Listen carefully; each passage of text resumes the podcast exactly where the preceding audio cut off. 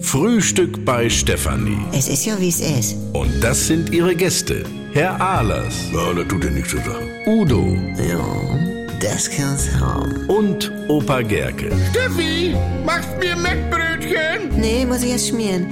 Milch und Zucker nehmt ihr selber, ne? Was gibt's Neues? Ja, ich sag nur, äh, Stichwort Osebranche. Was ist das denn?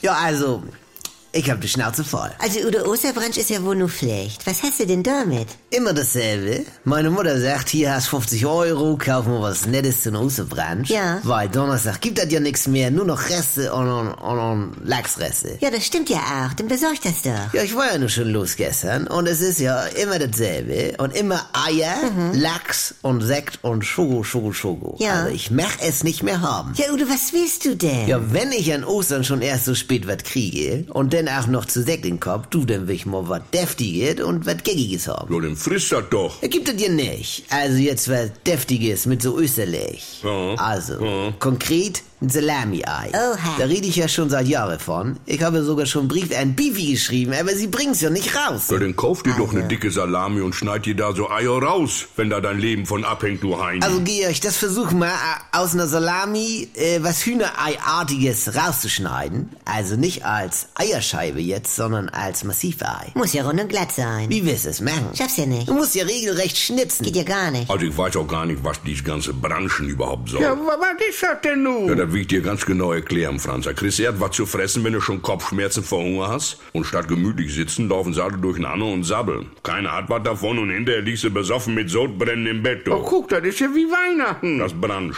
Ja, aber nun stell dir vor, dazu ein schönes Salami-Ei in Hühnergröße. Ja. Dann hast du doch Osterfeeling und das also pur. Also. Aber sie machen es nicht.